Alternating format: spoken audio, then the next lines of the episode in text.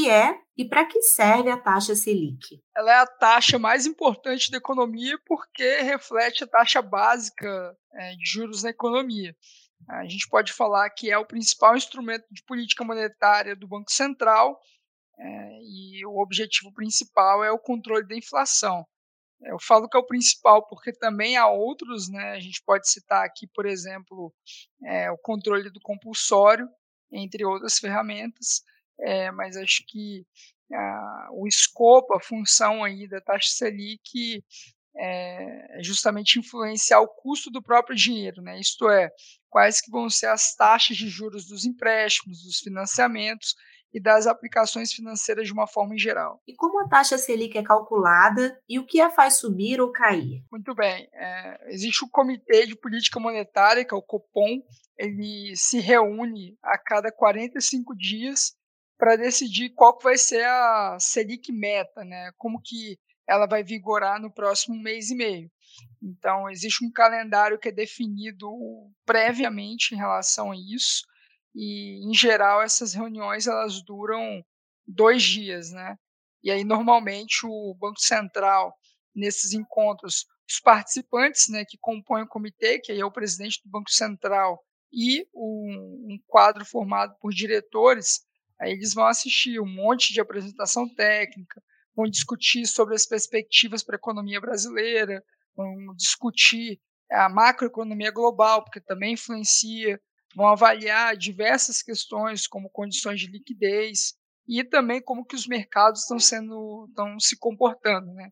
E aí depois disso eles vão votar, depois de analisar todo esse contexto, eles vão votar sobre quais vão ser os rumos da Selic é, ah, e especialmente considerar aí quais vão ser os principais riscos e quais os principais é, potenciais do cenário macroeconômico à frente. E o que deve ser feito para manter essa taxa equilibrada? Basicamente, equilíbrio fiscal. Né? A gente precisa ter sustentabilidade, porque o, o governo ele não se financia somente por meio da tributação, né? Ele também se financia a partir de emissão de títulos da dívida. É, se você tiver um governo que é irresponsável fiscalmente, então o risco de calote aumenta.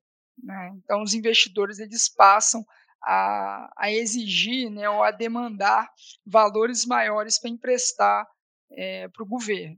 Então, nesse sentido, é, quando, por exemplo, é, o, o governo federal abandonou a política de superávites primários, isto é, quando ele passou a gastar mais do que arrecadava a partir de 2014, nós tivemos aí um aumento brutal é, do risco Brasil, né? E isso fez com que houvesse uma pressão muito forte para a Selic subir, e aí ela chegou a 14,25%.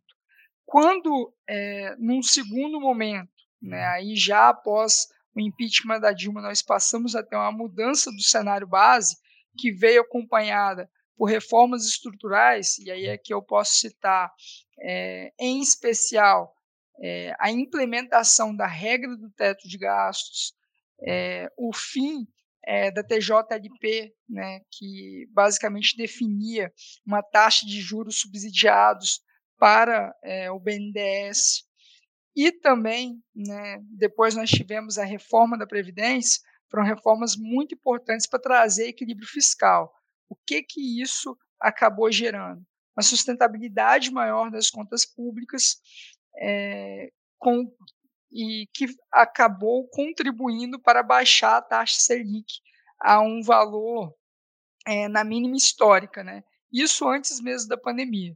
É, quando a gente passou a ter a pandemia, né, essa crise sanitária, o Banco Central passou a adotar uma política acomodatícia, né, isso é, estimulativa do ponto de vista é, macroeconômico.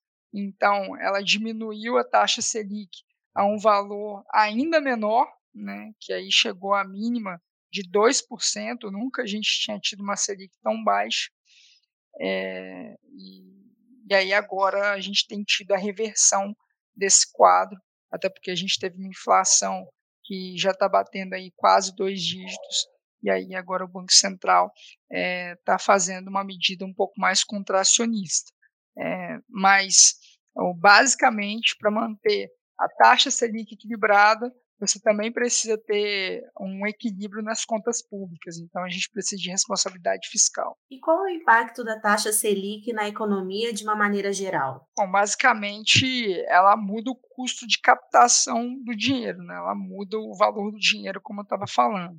Então, é, nós temos diversos títulos é, e classes de ativos que são indexados à própria Selic, né? E aí é que eu vou citar né, a preferida nacional, que é a poupança, títulos de CDB, é, títulos de Tesouro Selic, taxa DI, né, que é o juro futuro, é, títulos indexados ao CDI. Né? Então, quando é, você tem um aumento da taxa Selic, quando ela sobe, você acaba desestimulando o consumo e tende a favorecer a queda da inflação. Agora, quando a Selic cai, para você tomar dinheiro, né, vai ficar mais barato. Então, juros cobrados nas operações ficam menores e aí você tende a estimular o desenvolvimento econômico também.